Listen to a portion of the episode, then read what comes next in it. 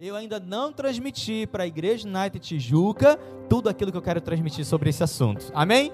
Então, se a gente não finalizou os estudos, adivinha só, vamos continuar. Amém? E tem muita coisa para a gente aprender ainda, para a gente crescer, né? Como acabei de orar aqui, para que a gente cresça, se desenvolva, conheça mais a palavra de Deus. Amém?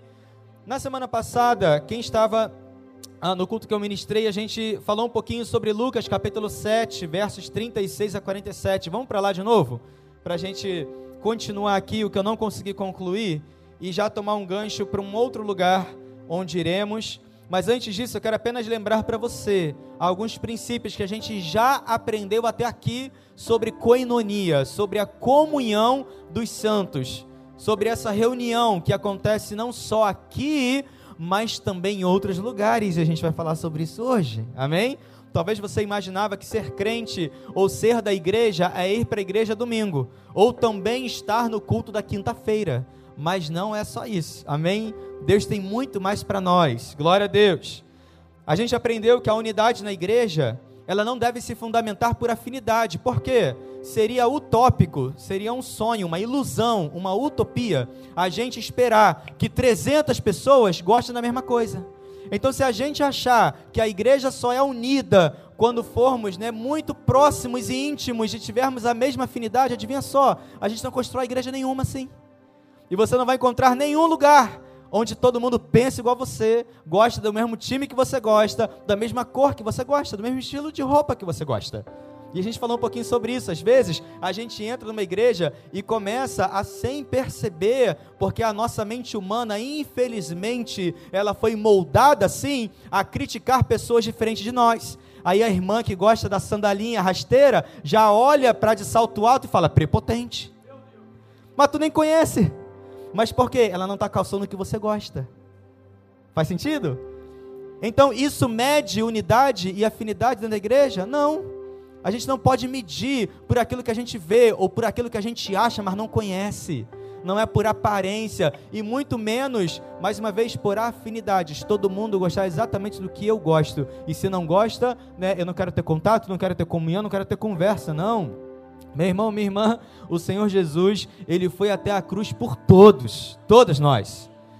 Mas a gente também aprendeu o seguinte: por mais que tenhamos gostos diferentes, a palavra diz que a gente deve ter o mesmo modo de pensar. Pastor, você é maluco? Você está falando duas coisas diferentes? Não.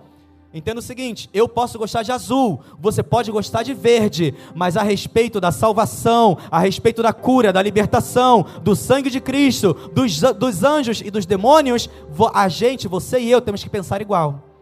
Precisamos conhecer a sã doutrina de Cristo. Existe uma só verdade. Esse é o mesmo modo de pensar. Mas o Senhor pode expressar a cura através do azul e expressar a cura através do verde mas a cura é a mesma. Tá fazendo sentido? Então perceba, essas duas coisas não são contraditórias. É uma e aí o grande problema está quando a gente espera construir comunidade através do fundamento que não deveríamos construir. E a gente destrói a comunidade não atentando para o elo que deveria existir. A gente se importa menos em todo mundo crescer na mesma fé e se importa mais em ficar criticando e analisando o que, que ela tem diferente que eu não tenho. Faz sentido? Então a gente tem que inverter algumas coisinhas aqui na nossa mente. Amém? O Senhor deseja que a gente conheça igualmente a palavra. E ela vai se manifestar em diferentes culturas, em diferentes idades, em diferentes estágios, de diferentes formas, mas é a mesma palavra. Ela vai ministrar cura no Brasil, mas ela também vai ministrar cura na África. Talvez de uma forma diferente, mas será a mesma manifestação, eu tenho certeza, porque a palavra vai dizer que há um só Espírito. Amém? Estou falando muita coisa aqui para você, só para resumir um pouquinho do que a gente já falou lá atrás, tá bom? Me desculpa se eu estou indo rápido demais. Mas gosto e afinidade não é o elo principal que deveria nos unir. Por que, que todos nós aqui estamos reunidos aqui juntos nesse momento, nesse lugar? Por causa de Jesus Cristo.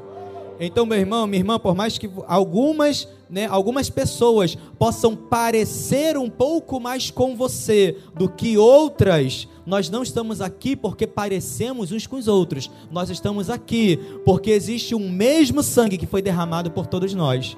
Então a aliança que eu tenho com você, com outro irmão, com a outra irmã e com todo mundo que está aqui é uma só: Cristo Jesus. Esse é o elo que nos une.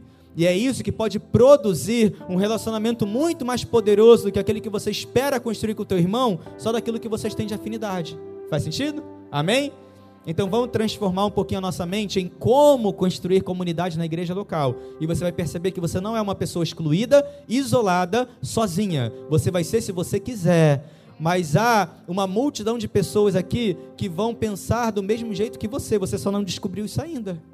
Você precisa se abrir para outras pessoas e começar a conversar e não ter medo do diferente, porque essa é a grande questão do ser humano. O ser humano, na verdade, ele tem a aparência de ser muito forte, mas a grande questão é que isso acontece com todo ser humano. A nossa insegurança está quando estamos diante daquele que parece diferente. Mas elimina esse preconceito de dentro de você e o irmão ou a irmã que você acha que é diferente, experimentou dar um bom dia, uma boa tarde para ele ou para ela? Já experimentou apertar a mão e perguntar o nome e a história? Você vai descobrir que uma pessoa que você achava pela aparência ser totalmente diferente de você, ser tão parecida. Mas experimenta conhecer o diferente. E você vai aprender e a gente vai começar a se abrir e descobrir que o Senhor deseja construir exatamente isso em nós um elo, não por causa daquilo que a gente tem em comum ou não. E quando você conhecer uma pessoa, você vai descobrir coisas também que ela pensa diferente e tá tudo bem. Mas o elo que te une a ela é Cristo. Amém? E isso é a fundação do nosso relacionamento. Então, a gente foi para Lucas 7, 36 a 47. Olha o que diz lá, vamos olhar para essa história de novo. Tendo sido convidado por um dos fariseus para jantar, Jesus foi à casa dele e reclinou-se como era o costume junto à mesa. Assim que tomou conhecimento que Jesus estava reunido à mesa na casa do fariseu, certa mulher daquela cidade, uma pecadora, trouxe um frasco de alabastro cheio de perfume e, posicionando-se atrás de Jesus, prostrou-se a seus pés e começou a chorar. As suas lágrimas molharam os pés de Jesus, mas ela em seguida enxugou com os próprios cabelos, beijou-os e ungiu com o perfume. Então voltou-se Jesus para o fariseu e lhe propôs: Simão, então no 39, o fariseu está só pensando algo, ele não externa. É o fariseu falando consigo mesmo, então ele só pensa algo. Né? Quem, se este homem fora de fato profeta, bem saberia quem nele está tocando e que espécie de mulher ela é, uma pecadora. Então voltou-se Jesus para o fariseu e lhe propôs: Simão, Tendo algo, tenho algo para dizer-te. Ao que ele aqueceu, sim, mestre, pode me falar. Aí ele diz assim: Olha, dois homens deviam a certo credor. Um lhe devia 500 denários e o outro 50. Nenhum dos dois tinha com que pagar. Por isso o credor decidiu perdoar a dívida de ambos. Qual deles o amará mais? Replicou-lhe Simão: Imagino que aquele a quem foi perdoado a dívida maior. Que cenário é esse aqui? Vou explicar para você. Uma pessoa emprestou dinheiro para duas. Digamos que eu emprestei para Bia 50 reais e para o pastor Felipe 50 mil reais. Mas nenhum dos dois, glória a Deus, Nenhum dos dois, eu depois, né, volto para eles e, ok, né, onde está então o dinheiro que eu emprestei para você? Os dois respondem para mim: olha, eu não tenho como pagar essa dívida. Aquilo que você me emprestou, eu não tenho como pagar. Aí Jesus pergunta: quem vai se alegrar mais quando o credor disser para eles: olha, pode deixar para lá, é, era emprestado, mas tudo bem, eu vou considerar como dado para você, você não precisa retornar. Quem vai pular mais de alegria? Quem devia 50 ou quem devia 50 mil? Quem devia 50 mil.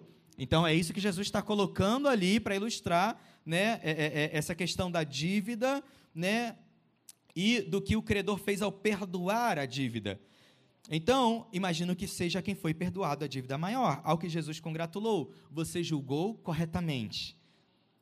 Mas aí ele segue dizendo: Então virou-se em direção à mulher e, a, e declarou a Simão: Vês esta mulher? Então, Simão, preste atenção. Eu entrei na tua casa e não me trouxestes água para lavar os pés, como é de costume. Esta, porém, molhou os meus pés com suas lágrimas e os enxugou com os próprios cabelos. Da mesma maneira, tu não me saudaste com um beijo na face, como é tradicional. Ela, todavia, desde que cheguei, não cessa de me beijar os pés. E mais, Tu não me ungiste a cabeça com óleo, como era de se esperar, mas esta mulher com puro bálsamo ungiu os meus pés. Por tudo isso te asseguro, o grande amor por ela demonstrado prova que os seus muitos pecados já foram todos perdoados. Mas onde há necessidade de pouco perdão, pouco amor é revelado. Aí a gente extraiu aqui muita coisa boa. Eu vou lembrar só algumas coisas importantes para você. Primeiro, quem é o fariseu? O falso religioso. Aquele que aparenta ter muita religiosidade, mas quando vê a pecadora entrando, critica. E fala: se, se ele né, fosse realmente profeta e soubesse quem ela é, ele não permitiria nada disso. Mas estava ali, né? O fariseu, aquele que acha que está cumprindo a lei, muito certo, muito correto, muito glória a Deus, aleluia, né? Aí depois ele toma essa lapada de Jesus. Porque o interessante é que aquele que tinha a aparência de ser muito certo, muito crente, muito correto, Jesus vai e fala o seguinte: olha só, três coisas que você deveria ter feito como é de costume, como você ama dizer que você segue a lei e é muito certinho, você não fez, e ela fez. A lapada na cara daquele fariseu. Ele disse: Você não me beijou a face como era de costume. Você não é fariseu? Não gosta de dizer que você é muito certo, que você é muito correto, que você é muito crente, que você tem a roupa de crente adequada, que você é adequado na sua maneira de andar, de falar e não sei o quê. E ele começa a desconstruir alguns preconceitos aqui. Você que tem a aparência, o que na frente das pessoas, as pessoas julgariam você como alguém muito religioso, adivinha só, na prática, tu não fez nada do que devia fazer.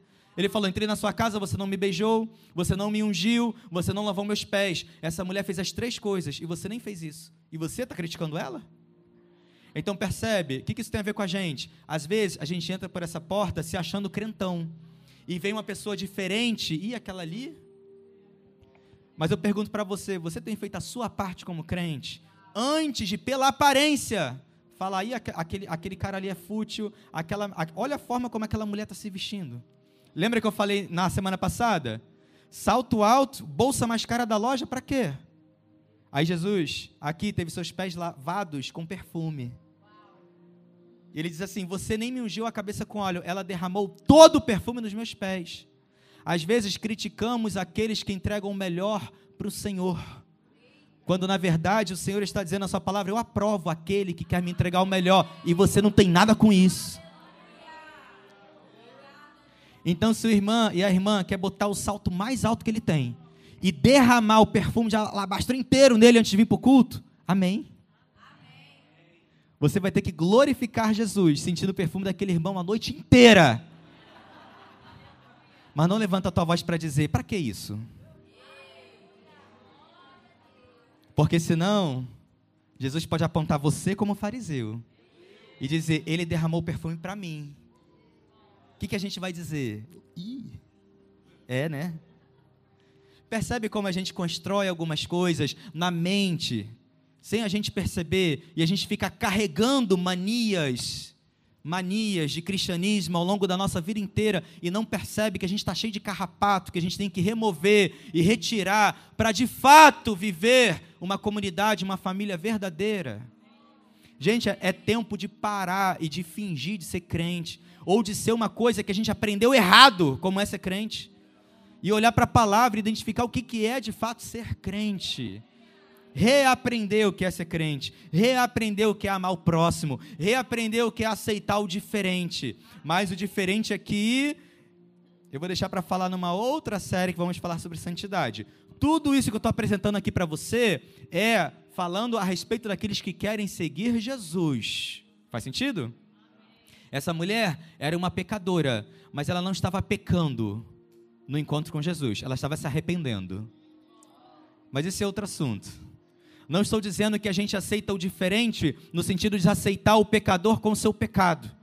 Se você entra para dentro de uma igreja e acha que aquele lugar deveria aceitar o seu estilo de vida pecaminoso, vou dizer algo para você desde já: esse lugar não é para você.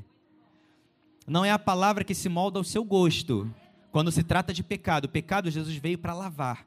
Aquela mulher estava chorando aos pés de Jesus. Era uma pecadora? Era. Pecador tem lugar nessa casa? Tem. E eu quero que eles entrem aos montes por essas portas.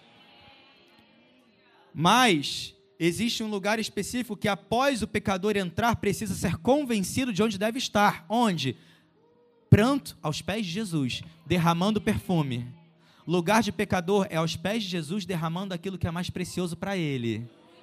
Isso é outra coisa invertida aí no, né, nos conceitos. Não, o pecador tem que ser aceito, né? E as pessoas que praticam o pecado têm que ser aceitas. Tem que ser aceita, tem que entrar. Mas ela tem que entrar sabendo que aqui dentro tem um Cristo para salvar. Tem um sangue para limpar, para remover o carrapato que está nele que está na gente também. Porque o processo é, é, de lavagem é constante na gente. Você faxina a sua casa uma vez na vida para todo sempre? Não. Aqui no Rio, então, nem se fala. Tu varre hoje, amanhã tu vai varrer. Tem outro bolo de pelo que tu não sabe nem de onde veio. Mas a janela está toda fechada. De onde é que vem tanta poeira? Tua mãe fala isso, tua avó fala isso. Quem já é casado também vai falar isso também. De onde vem tanta poeira? Não sei, mas o que? Tu tem que limpar. A gente é igualzinho. A gente se encontra aqui, a gente se lava. Mas aí tem o grupo. Oh, aleluia. Vai para o grupo para ser lavado. Eu vou falar de grupo já já e tem midweek, e tem as escolas, e tem culto de novo. Nossa, por que, que o crente vai tanto, tanto, tanto na igreja que gosta sempre de estar junto? Porque é bom e porque é bom e porque a gente tem que ser lavado. Amém? A gente tem que ser fascinado. Glória a Deus. Mas a gente aprendeu muita coisa aqui com Lucas 7, 36 a 47. Jesus, ele reconhece quando damos o nosso melhor para ele. Tem gente que entende isso e gosta de dar o melhor, e a gente não tem nada a ver com isso. Tem tanta coisa invertida na igreja. A igreja passou a criticar quem dá o melhor. Gente, que absurdo. A gente passou a ser crítico com quem dá o melhor. Nossa, tá tudo invertido, tá tudo ao contrário. Mas glória a Deus que a palavra está chegando na gente. E a gente pode mudar isso. A gente pode mudar esse cenário. Amém? E para desmistificar aqui que melhor é coisa cara, lembra que eu falei na semana passada e vou repetir para ninguém entender errado o que eu estou falando? O melhor não é a coisa mais cara. O melhor é o melhor, é o que tem de mais valioso para você. Eu falei, Jesus, quando ele fala sobre a oferta daquela viúva pobre, ou seja, ela tinha é, o melhor com relação talvez a finanças? Não, mas quando ela dá duas moedas que em quantia é muito inferior às riquezas que os fariseus estavam depositando na caixa, o que, que Jesus diz? Essa mulher fez muito mais do que eles. Por quê? Porque ele vai dizer que eles deram do que sobrava, ela deu tudo o que tinha. Em outras palavras, ele enxerga que aquilo que nós estamos dando de melhor para Jesus não é aquilo que nos sobra, mas aquilo que é valioso. Então, não é dizendo que né, uma marca ou um preço de bolsa é mais importante ou vai ser mais recebido pelo Senhor. Não é isso. Fez sentido para você? Eu conectei as duas coisas aqui agora. A gente não deve julgar quem dá o melhor, talvez e até mesmo em valor e em quantia, e para outro, o melhor daquela outra pessoa pode ser outra coisa. Tem pessoas que têm 10 pares de sapato em casa e pode escolher o melhor dos 10. Tem pessoas que têm um par de sapato e entre vir descalço e vir calçado, ela veio calçada. Esse é o melhor dela. E o Senhor vai receber é, de uma forma maior do que aquela que tinha 10 e pegou dos 10 o pior. Essa é a parábola da viúva com os fariseus.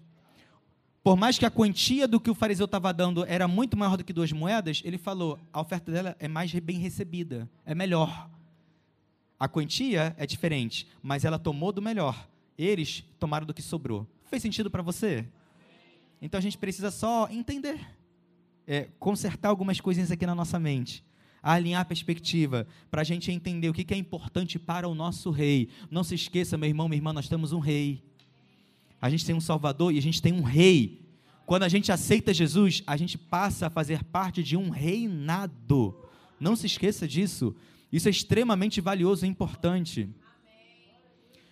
Deus, Ele ama construir e ter intimidade conosco? Sim. Por quê? Porque Ele construiu uma família mas ao mesmo tempo, porque a gente também tem conceito de família deturpado, a gente passa, e porque hoje em dia existe muito mais irreverência nas famílias, preto no branco.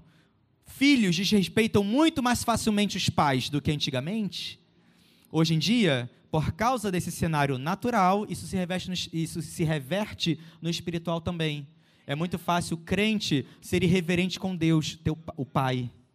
Há muito mais irreverência nos dias de hoje do que nos dias de antigamente. Porque a sociedade dos antigos, isso, gente, é a geração acima. Eu posso pular só uma geração. Já a geração dos meus pais Eu tenho 34 anos de idade. Só a geração dos meus pais já é uma criação completamente diferente da nossa. Absolutamente diferente da nossa. A nossa é o pai que vai disciplinar o seu filho, o filho se acha no direito de ligar para a polícia para né, é, é, é, prestar queixa de agressão. E a de cima era a vara na perna e a prenda. A gente é a geração mimimi. Faz sentido?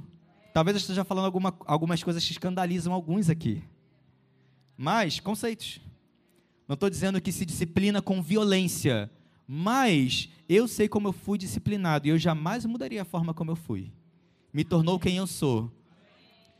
E eu só constato as coisas. A ausência de disciplina, eu só vejo mais mimimi.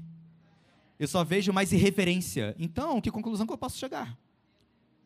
Se quando havia mais, mais, mais rigidez na educação, eu vejo um resultado melhor, e na ausência um pior, que resultado a gente pode chegar? Que conclusão podemos chegar? Está fazendo sentido para você?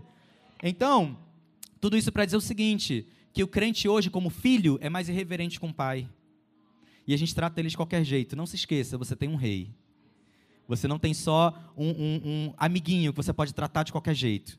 Jesus quer ser íntimo? Quer. Deus quer ser íntimo? Quer. Mas ele é um pai, o outro é salvador e rei. Não se esqueça disso. Trate-o como tal. Amém? Não é o centro que eu queria ensinar hoje, mas só fui para ali. Pegou quem pegou aí. Atos capítulo 2 versos 42 a 47. Vamos lá. Atos 2, 42 a 47. Glória a Deus. Jesus ele reconhece quando damos o nosso melhor. Isso é aceitável ao Senhor. E a gente precisa nos limpar dos carrapatos das aparências e ser gente de verdade mesmo. Amém? Atos 2, 42 a 47. Diz assim: Vamos olhar agora para um texto em que vamos aprender o coração de Deus para a coinonia. O que está no centro do coração de Deus para o que ele chama de família e de igreja. O que está no centro do coração dele? Atos 2, 42 a 47. A formação da igreja diz tudo a respeito de coinonia. Vamos olhar juntos? Diz assim: eles perseveravam no ensino dos apóstolos e na comunhão, no partir do pão e nas orações. E na alma de cada pessoa havia pleno temor e muitos feitos extraordinários e sinais maravilhosos eram realizados pelos apóstolos. Todos os que criam estavam unidos e tinham tudo em comum. Vendiam suas propriedades e bens e dividiam o produto entre todos, segundo a necessidade de cada um. Diariamente continuavam a reunir-se no pátio do templo. Eles partiam o pão em suas casas e juntos participavam das refeições com alegria e sinceridade de coração, louvando a Deus por tudo e sendo estimados por todo o povo. E assim, a cada dia, o Senhor juntava à comunidade as pessoas que iam sendo salvas. Amém? Glória a Deus. Aqui aprendemos então princípios do coração de Deus para a igreja, para a coinonia dos santos. Amém? E a gente vive um cristianismo hoje do século 21, e você pode concordar comigo que, mesmo com tanta coisa high-tech, tecnologia, perceba como, infelizmente, muitas coisas entraram né, na concepção do que Deus esperava que nós fôssemos, do que está descrito aqui, do que é a coinonia, que a gente não tem realmente vivido. Você concorda comigo? Quando a gente lê isso aqui, Atos 2, 42 a 47, a gente não tem de fato vivido isso aqui. Se a gente for se formos transparentes uns com os outros e eu puder ser verdadeiro com você, eu posso afirmar, a gente não está vivendo isso daqui. Essa aqui não é uma verdade para nós. A gente lê e pode falar, a igreja de Atos vivia porque está registrado que vivia. Igreja United de Tijuca vive essa verdade? Olhando, lendo detalhe por detalhe, eu digo para você, nós não vivemos 100% do que está escrito aqui. Então, se não vivemos, o que precisamos fazer? Aprender o que não estamos fazendo e resolver. Amém? Verificar onde somos fracos, onde estamos falhando, quais são os carrapatos ou a sujeira que está aqui tampando a minha vista de enxergar, de entender, de acreditar e de viver o que está escrito aqui. Amém? Então a gente precisa olhar melhor para o que estamos fazendo, verificar o que está certo, está errado. O que está errado é limpar, gente, é limpeza. Remove do lugar e adiciona o que deveria estar. Amém? Então vamos olhar com calma, que tem muitas atividades descritas aqui. E elas podem ser esmiuçadas em muitos detalhes. Eu não vou conseguir nem de perto falar muita coisa do que está escrito aqui. Mas eu quero só começar a pontuar algumas coisas para você. E foi esse exercício que o Espírito Santo fez comigo, para que eu verificasse onde eu estou falhando, onde eu sou fraco e onde eu sou forte. Agora eu vou compartilhar com você, para que você faça a sua análise. Onde você está sendo fraco e onde você está sendo forte para a coinonia. Amém? E onde formos fracos, a gente vai fazer um tratado juntos, nós vamos nos fortalecer. Onde você percebe, eu sou fraco nessa área, eu vou mudar, eu vou melhorar. Amém? Primeira coisa que eu aprendo em Atos 2,42 é o seguinte: eu aprendo sobre perseverança. Ele já diz que na comunidade dos crentes eles perseveravam sobre algo. Que algo é esse em que eles perseveravam? Quatro coisas. Quatro coisas estão aqui no versículo 42. Ele diz: eles perseveravam no ensino, na comunhão, no partir do pão e nas orações. Eu já posso começar por aqui. Quatro coisas para eu analisar se eu sou perseverante ou não.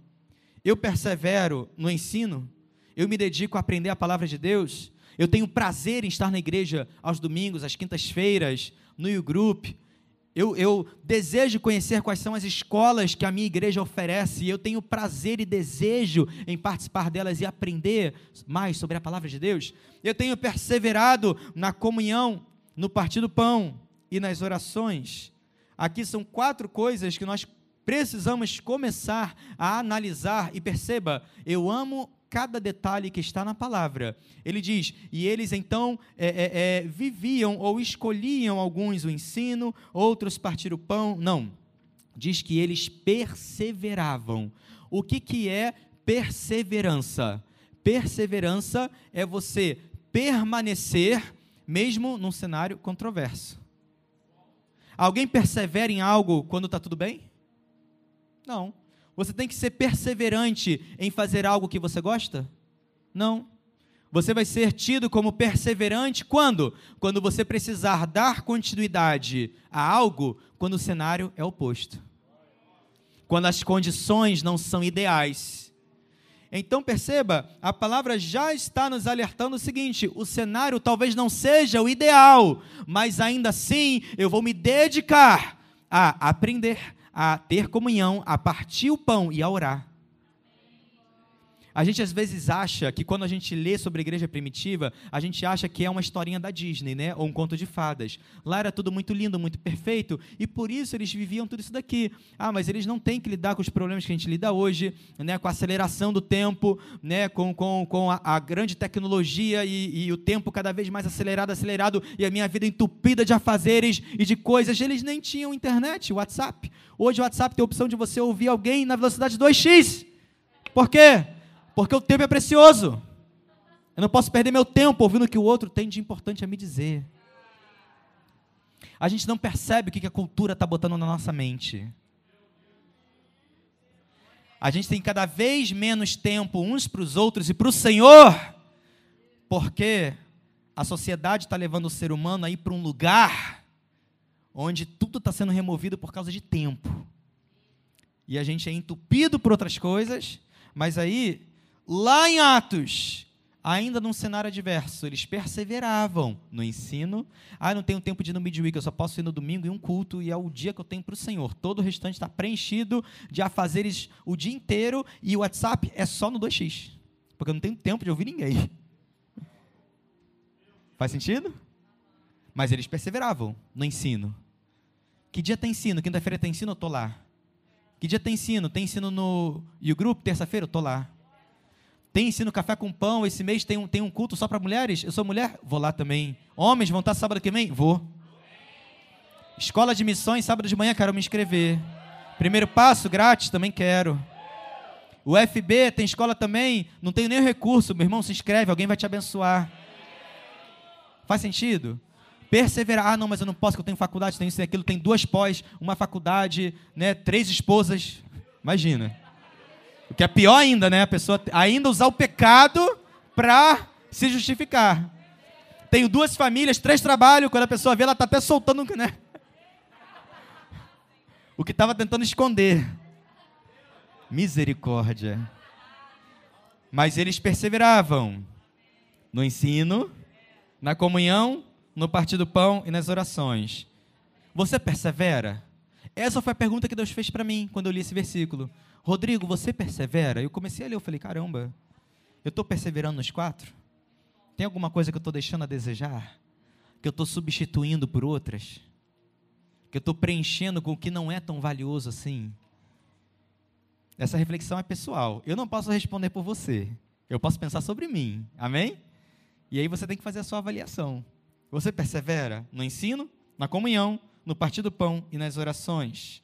Perseverança, a primeira coisa que eu aprendo, que está no coração de Deus para coinonia. Não vai ser fácil, não é fácil vivermos em comunhão, mais uma vez, com pessoas que talvez vão ter gostos diferentes, mas ainda assim, se formos perseverantes, vai ser maravilhoso. O fruto vai ser bom. Por quê? Porque o fruto bom está escrito aqui no versículo, a gente já leu. E vamos chegar lá de novo, já já. Mas tem fruto bom quando a gente é perseverante. Amém? Glória a Deus. Segunda coisa que eu aprendo olhando nos versículos mais à frente é a generosidade. Eu vejo isso no versículo 44 e 45 generosidade. Diz assim: Todos os que criam estavam unidos e tinham tudo em comum. Vendiam suas propriedades e bens e dividiam o produto entre todos, segundo a necessidade de cada um. Pastor, a igreja United, ela é comunista socialista? Não, não é isso que está escrito aqui. Você entendeu errado. Não é isso que está escrito aqui. Amém? Vou explicar para você o que está escrito na palavra de Deus. Amém? Vamos lá. Mas sabe, sabe, qual é o problema? De novo, a gente começa a permitir tanta coisa entrar na mente que bagunça tudo, suja tudo, né? Vamos, vamos limpar a mente aqui. Amém?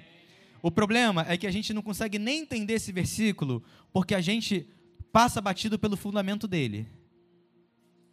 Vou apresentar para você o que talvez passou batido por você.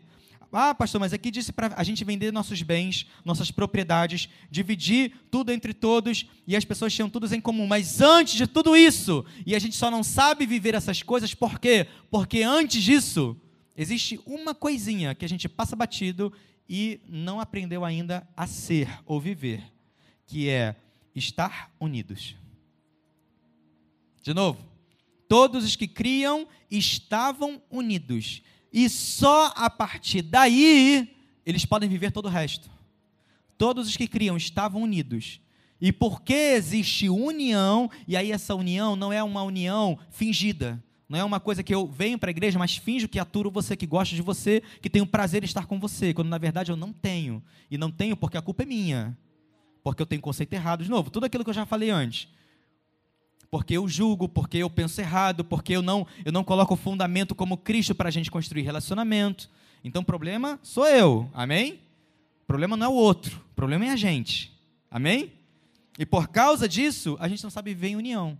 E aí, claro, a gente jamais saberia viver todo o resto, porque todo o resto só é vivido de novo por causa de um elo que é construído em unidade, por causa de Cristo. Eles, os que criam, estavam unidos e tinham tudo em comum.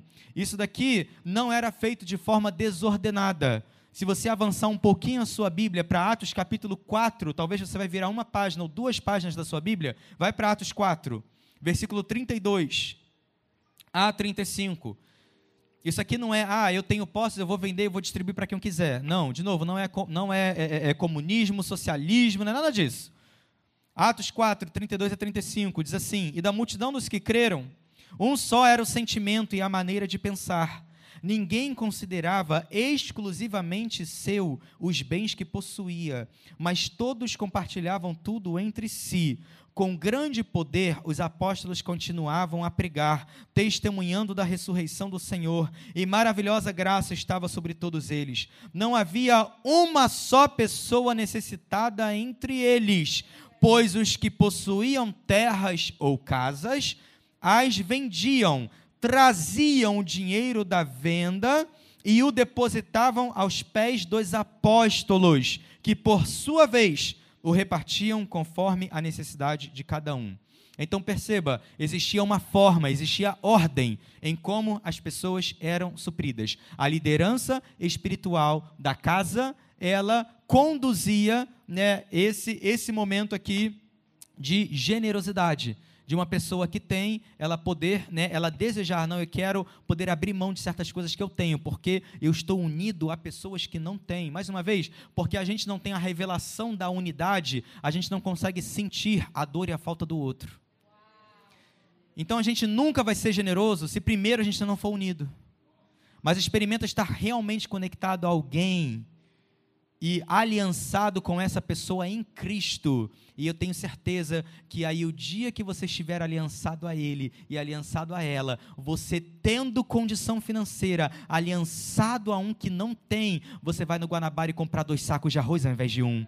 Você vai na papelaria comprar o livro e o caderno do teu filho e para de mais uma criança com quem você está aliançado. Porque a dor dela dói em você. Isso só vai acontecer quando a gente for é, é, unido.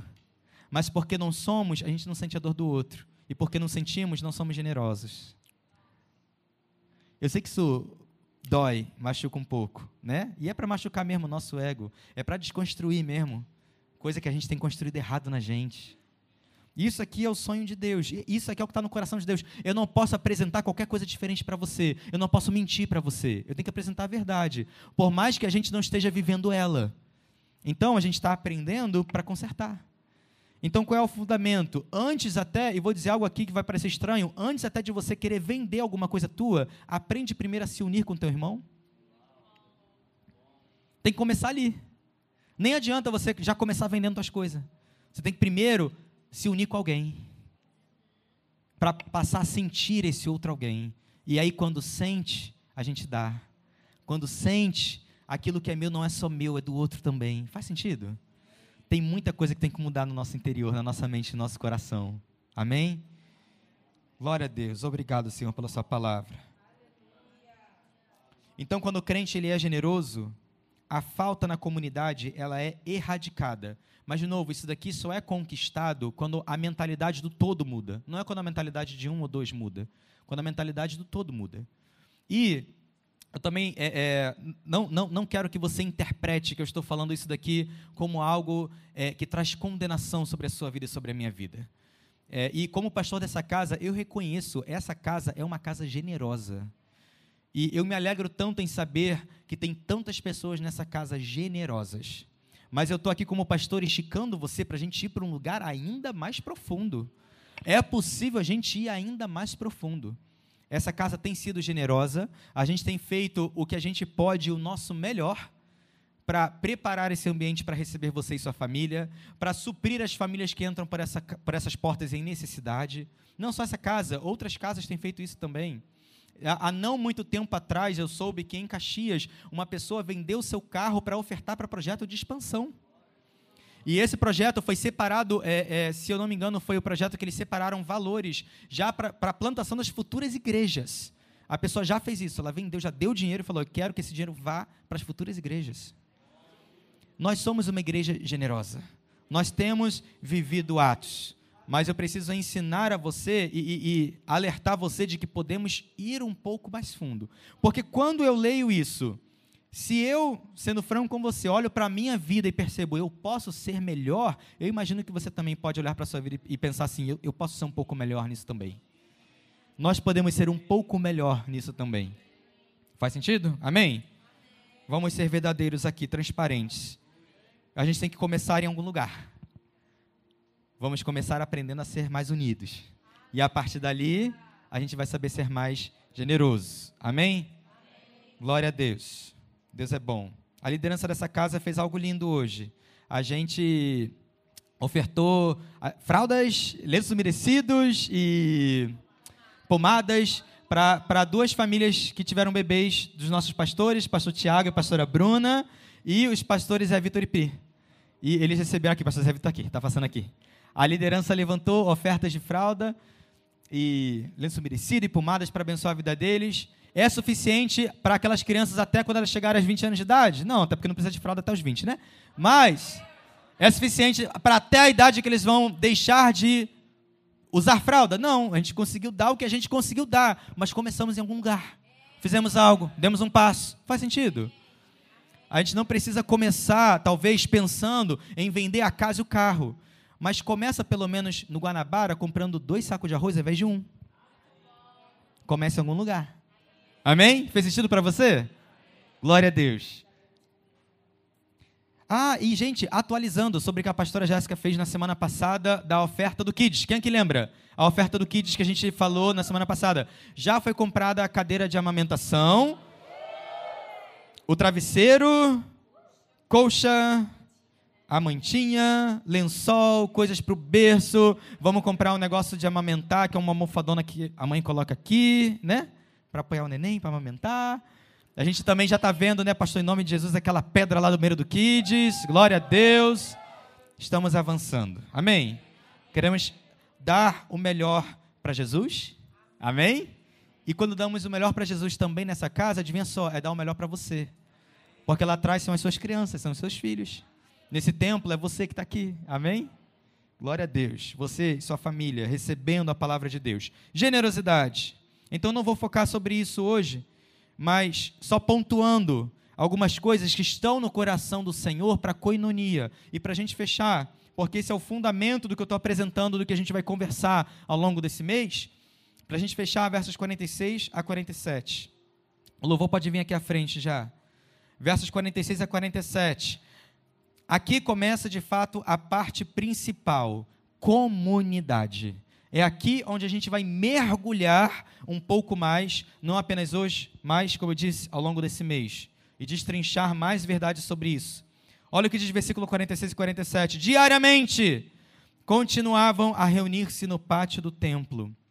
Partiam o pão em suas casas e juntos participavam das refeições com alegria e sinceridade de coração, louvando a Deus por tudo e sendo estimados por todo o povo.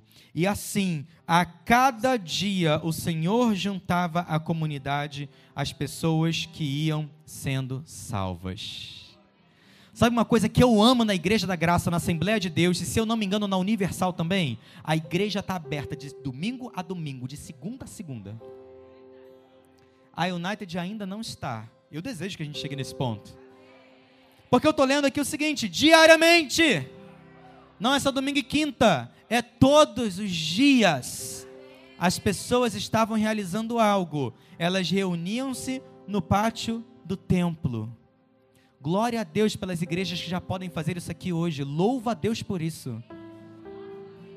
E eu trabalho aqui durante a semana nessa casa, nossos escritórios aqui em cima. E eu sempre passo aqui, sempre penso nisso, quando eu passo pela Igreja da Graça, que tem aqui do lado da gente. Tem sempre alguém ali, a porta sempre aberta. Glória a Deus por isso. Diariamente estavam reunidos no pátio do templo.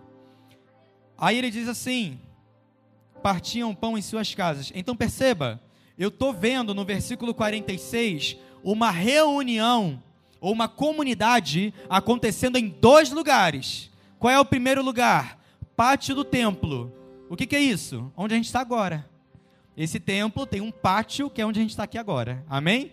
Então nós estamos fazendo exatamente isso daqui agora. Versículo 46. Nós estamos reunidos no pátio do templo.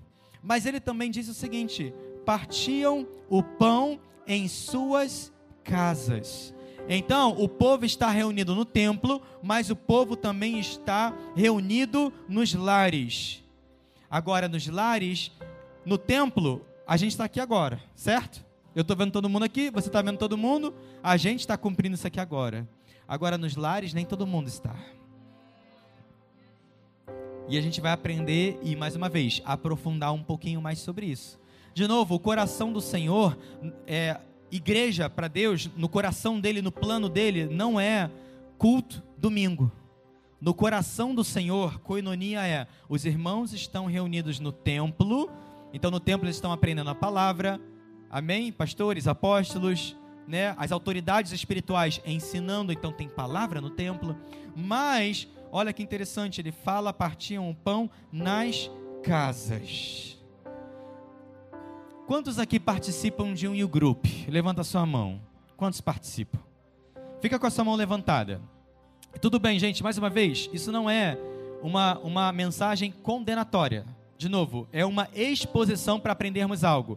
Perceba, nós temos, sei lá, quantas pessoas tem aqui hoje, Ushas? 135 pessoas. 135 estão no templo, mas todos levantaram a mão, dizendo que participa de um grupo? Não, pode baixar.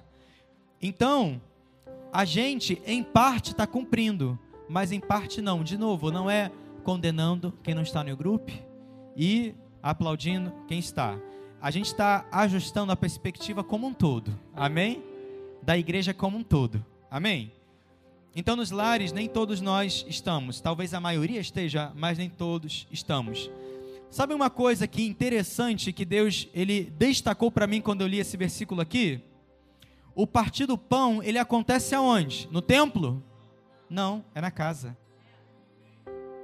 O partir do pão acontece na casa. A palavra diz que é nas casas. Então existe algo, ou melhor dizendo, existe alimento que você está perdendo por não estar nas casas. Olha como Deus é lindo. Você achava que ser crente e receber tudo aquilo que o Senhor tinha para te entregar era só estar na igreja domingo? Eu vou dizer para você, não. E talvez você nunca tenha parado para realmente pensar e refletir sobre isso. Então você não está comendo de todo o alimento que o Senhor tem para te entregar. E vou dizer, tem pessoas que têm caminhado fracas, estão enfraquecidas, estão tristes, deprimidas, cansadas. Não. Sabe por quê? Não tem recebido um alimento que não será dado aqui. O pão não é partido no templo. O ensino é dado no templo, mas o pão é partido na casa. Então, se eu não estou na casa, eu estou perdendo algo. Faz sentido? Amém? Glória a Deus. Existe parte da igreja que é vivida no templo, mas existe parte da igreja que é vivida nos lares. Por isso que a gente é tão intencional com os nossos grupos. Quem aqui é coordenador de grupo? Fica de pé aí, coordenador de grupo. O pessoal te vê. Glória a Deus. Tem vários aqui já nesse primeiro culto. Glória a Deus. Vários coordenadores de grupo. Tem grupo São Gonçalo, pastor Zé. Estamos começando a igreja em São Gonçalo através de um grupo. Glória a Deus. Coordenadores do nosso grupo. Então existe vida que é vivida não só no templo, mas nas casas também. E de novo, talvez você se, se sente incompleto, sozinho, ou então olha para outros irmãos e sente sempre que tem menos do que outros. Eu vou dizer para você, você provavelmente está perdendo o pão que está sendo partido nas casas. Pão é alimento, pão fortalece, pão vai te alimentar. E a gente é tão intencional com isso que os nossos grupos têm todos os tipos de pães. Começa com o pão natural. Quando você chegar na casa de um desses coordenadores maravilhosos aqui, vai ter um lanche gostoso te esperando. E a gente já começa por aí. Por quê? Porque a palavra diz isso. Eles partiam o pão nas suas casas. O que, que a gente faz no grupo? A gente come junto. Meu Deus! Pastor, isso é importante? É. Eu estou lendo Atos. Eu estou lendo a palavra de Deus. Eu não estou lendo uma ideia que a Igreja United teve para construir uma comunidade. Não, estou lendo a palavra de Deus. Se a palavra de Deus que os, é, diz que os santos estão reunidos nas casas, partindo pão, adivinha só, eu vou ensinar para você que os santos precisam estar reunidos nas casas. Precisamos estar, mais uma vez, mas a minha agenda é cheia, e aí você vai tomar a sua decisão. Quanto do Senhor merece da sua agenda ou não, você toma a sua decisão. Fica entre você e Deus. Mas estou apresentando para você aqui um caminho excelente. Existe pão sendo partido nas casas. Aqui estão algumas delas. E eu oro para que até o fim do ano a gente multiplique isso mais do que dobre. Amém. É mais do que dobre. Nas casas temos lanche gostoso, uma conversa maravilhosa, ensinamos a palavra e vamos estar ajustando até algumas coisas nos nossos grupos a partir das próximas semanas. Olha aqui algumas fotos dos nossos grupos acontecendo nas casas. Olha lá o grupo do Rafa, da Ingrid. Volta aqui, atrás, umazinha. Ali é da Ingrid, ali da Isabela, né? Passa aí, do Rafa é a primeira lá. Lucas, e Jéssica. Aqui é o do Rubim, né? Não? Ah, não, isso aqui foi na casa do pastor Thiago, a reunião de geral. Olhei pro Rubinho ali na cara na frente, só achei que era ele. Tá bom, tá lá. Aqui do, do Manu e da Mirella ali, do Emanuel. Glória a Deus. Gente, talvez eu esqueci de alguém, não, né? Aqui é do, aqui é do Marquinho. Glória a Deus. Olha que você tá. Agora sim, esse é do Rubim. Olha que você tá perdendo aí, gente. E aqui é Tijuca, Gabriel. Glória a Deus. E UF, acontece aqui na igreja. Tem o nosso de. Glória a Deus. E em breve voltaremos com de casais, teremos outros grupos temáticos, queremos abrir grupos em faculdades. Se você está estudando, sua faculdade reabriu, por favor, nos procura. Em nome de Jesus, se você tem o um desejo, e agora eu vou fazer um apelo, pode tomar seu lugar, obrigado. Vou fazer um apelo final aqui. Se você deseja abrir o seu lar, porque não necessariamente você precisa ser responsável por coordenar esse grupo, mas você pode apenas ser um anfitrião de um dos nossos grupos. O que é ser anfitrião? É você apenas abrir a sua casa. Ah, eu tenho uma casa com uma sala com tamanho legal que cabem 10 pessoas, 8 pessoas e eu gostaria de abrir minha casa para receber um coordenador que vai se responsabilizar pelo lanche, pela administração da palavra, mas eu quero só abrir a minha casa. Eu quero dedicar a minha casa ao Senhor, quero abrir meu lar para ser um e o grupo e talvez você fala, eu não gostaria de ser coordenador, mas quero só abrir a casa. Glória a Deus, abra a sua casa. Ou talvez você fala, pastor, eu moro numa casa muito pequena, nem a casa eu tenho, mas eu desejo muito coordenar um grupo, eu quero fazer parte disso. Nos procura também. Talvez você é o pacote completo. Eu tenho a casa e quero coordenar. Glória a Deus, procura a gente também. Quem você deve procurar? se nascer no seu coração um desejo de não apenas participar, então a primeira coisa, já estamos aprendendo, precisamos participar. Mas além de participar, se você deseja abrir sua casa ou aprender mais sobre o que é ser um coordenador, como ser um coordenador, procura o pastor Tiago, procura a pastora Bruna ou procura a Bia ou Mateus. Esses quatro são a liderança pastoral sobre o departamento de grupos aqui na casa. Você pode procurar qualquer pastor, mas a princípio vá diretamente a eles, que eles estão focados, com a sua atenção focada em grupos. Amém? E se nascer no seu coração esse desejo, nos procura. Nós desejamos multiplicar mais, mais casas. Para quê? Para que hajam mais endereços, mais horários. Porque talvez você precisa justamente de um novo endereço, de um novo horário que ainda não foi aberto. Então, um irmão abrindo uma casa vai abençoar outro que precisa. Faz sentido? E juntos vamos de fato viver o que está no coração do Senhor. A gente vai se reunindo parte do templo, mas a gente também vai estar nas casas. Meu irmão, minha irmã, você já parou para pensar? É porque a gente está no Brasil e aqui ainda não começaram a cortar a cabeça de quem diz que Jesus é Senhor. Mas imagina o dia que começar a cortar. Imagina se chegar a perseguição aqui. Imagina se algo acontece, a pandemia quase fez isso. De fato, infelizmente, algumas igrejas chegaram a fechar, porque financeiramente não conseguiram se manter, infelizmente. Fecharam portas. Imagina se um belo dia algo acontece que impeça a reunião, de novo, no, no templo acontecer. Onde você acha que o crente vai se reunir? Isso até o ponto que não chegar, como já chegou alguns países onde eles arrombam literalmente as portas das casas para pegar o crente e arrancar a cabeça. A gente está longe de chegar lá. E mesmo longe, a gente não está nem aí para reunião nas casas.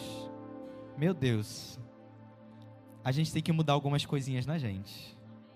Tá fazendo sentido o que eu estou falando para você? Parece sensacionalista, parece radical, mas eu tenho que ser radical. Cristo é radical.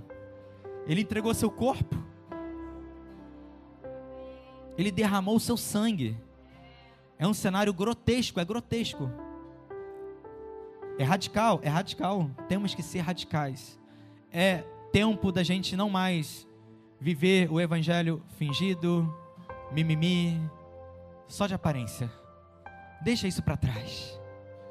Se você viveu isso até aqui, só se limpa disso.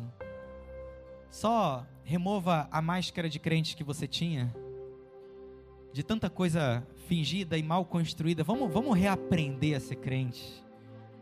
Vamos olhar para a palavra, aprender o que está no coração do meu pai. O que, que ele realmente quer. O que, que ele tem para que eu realmente viva? Porque ser crente é isso. Ai, pastor, que saco, eu não quero nada disso. Então, o cristianismo não é para você.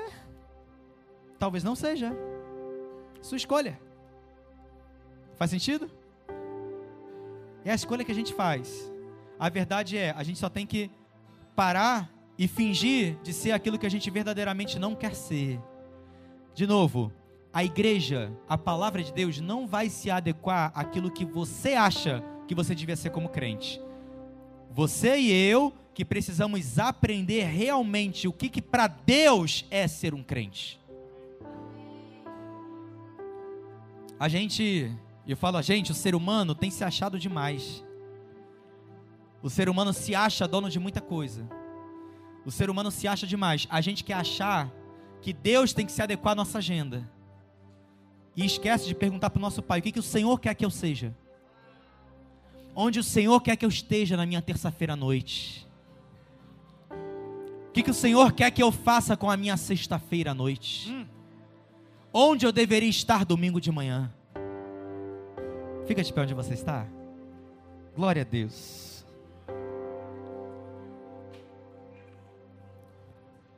Sabe, eu às vezes fico me perguntando, Senhor, por que, que essas palavras têm vindo a nós?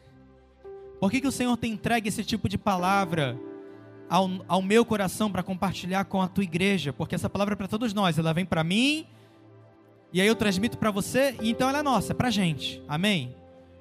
E o Senhor, Ele sempre, o Espírito Santo sempre ministra a mesma coisa para mim, repetida vez e repetida vez. Ele sempre me lembra de uma mesma escritura ele diz: porque o rei ele está voltando para buscar uma noiva sem manchas, sem máculas e sem rugas. A noiva tem caminhado com manchas, a noiva tem caminhado com rugas, e existem algumas manchas na nossa veste, mas tanto quanto Jesus tem se aproximado, tanto mais ele também tem nos lavado. Ele quer remover da gente impureza. Ele quer remover da gente a mancha, o carrapato, a sujeira, o pensamento que não devia estar ali. Por quê? Porque ele vai voltar para uma noiva perfeita. Ela é santa, ela está limpa. A palavra diz que ela foi purificada pela palavra. Então, quando o Senhor vem até mim e me entrega uma palavra de confronto, mas que purifica, eu falo para Deus, Senhor, obrigado. Obrigado, porque o Senhor não está se esquecendo de mim. Obrigado porque o Senhor não está se esquecendo da United Tijuca, o Senhor está nos lavando. Obrigado porque o Senhor está nos limpando. E se o Senhor está nos limpando, é porque o Senhor está nos preparando para a festa. Se o Senhor está removendo a mancha, é porque a noiva já está chegando ao ponto de se encontrar com o noivo. Eu poetizei aqui o seguinte para você: Jesus está voltando. E porque Ele está voltando, a gente tem que se limpar. Feche seus olhos. Senhor, obrigado. Te agradeço pela oportunidade e privilégio de sermos limpos pela Sua palavra. Senhor, revela no nosso coração de verdade, de verdade. Dê a nós revelação de comunidade, coinonia, duelo que temos como cristãos e como filhos de Deus, do tipo de aliança que o Senhor deseja que eu construa com cada homem e mulher que está aqui, nesse templo, hoje e agora, porque nós somos diante do Senhor, por causa de Cristo, uma família. Me ensina, Senhor, a me relacionar de forma adequada com meus irmãos e irmãs. E se haviam coisas que se tornavam impedimentos, críticas, muralhas, maledicência, coisas que estavam ali é, é, sujando a minha mente, a minha percepção sobre o meu próximo, Senhor, Espírito Santo, me ajuda a remover isso do meu interior, em nome de Jesus. Eu quero olhar para o meu próximo e esperar dele e dela o melhor. Eu quero amar o meu próximo como eu amo a Ti, Senhor. E eu sei que essa é a medida que o Senhor deseja que eu ame o meu próximo. Eu quero construir possibilitar, Senhor, em nome de Jesus, criar canais de unidade, de unificação e não de separação e divisão. Que nós, cada um de nós, tomemos a mesma decisão. Eu vou ser melhor em construir uma aliança com o meu próximo. Meu irmão, minha irmã, o dia que isso acontecer, quando o incrédulo passar por aquelas portas, ou um pecador atravessar aquelas portas, ela, ele vai encontrar aqui dentro algo tão poderoso, tão notoriamente e absolutamente impactante, diferente, que essa pessoa vai ser transformada só de olhar para nós. Elas vão identificar a maravilhosa luz que haverá na unidade dos crentes. Não fingida, verdadeira, intencional. E lembre-se, perseverante. O cenário não é o mais ideal para que eu participe de um grupo, mas não interessa, eu vou abrir espaço na minha agenda e eu vou estar reunido com meus irmãos nos lares também. Eu decido fazer isso. Talvez eu nem queira, mas eu vou. E eu não faço porque eu quero, eu faço porque eu preciso, eu persevero. Tem coisas que não fazemos porque queremos, queridos, fazemos porque precisamos.